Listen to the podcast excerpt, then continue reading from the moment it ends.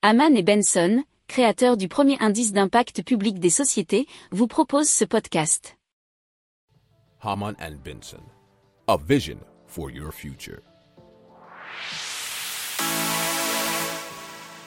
Le journal des stratèges. Et donc la France qui mise désormais 9 milliards d'euros sur l'hétérogène. Et donc ils ont mis milliards, 9 milliards d'euros, pardon, euh, d'ici la fin de la décennie, hein, c'est pas pour tout de suite, pour développer une filière française et éviter que ce savoir-faire soit monopolisé par des pays asiatiques à bas coût, comme c'est le cas aujourd'hui pour les panneaux solaires, c'est ce qui est dit dans cet article du Figaro. Alors, un premier volet de doté de 7 milliards d'euros avait été dévoilé en septembre 2020. Un second montant d'1,9 milliard d'euros était inclus dans le cadre de France 2030 annoncé en octobre, soit près de 9 milliards d'euros.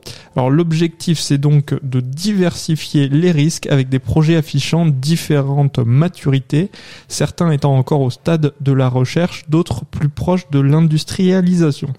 Alors un an après l'annonce du premier plan d'hydrogène, pas moins de 77 projets ont candidaté à des aides publiques. Et donc une quinzaine d'entre eux ont été sélectionnés et seront soutenus. C'est ce qu'indique l'Elysée. Pour approfondir ces sujets, abonnez-vous à la newsletter de Haman et Benson et écoutez nos autres podcasts que vous retrouverez dans les notes de l'émission ou sur notre site internet.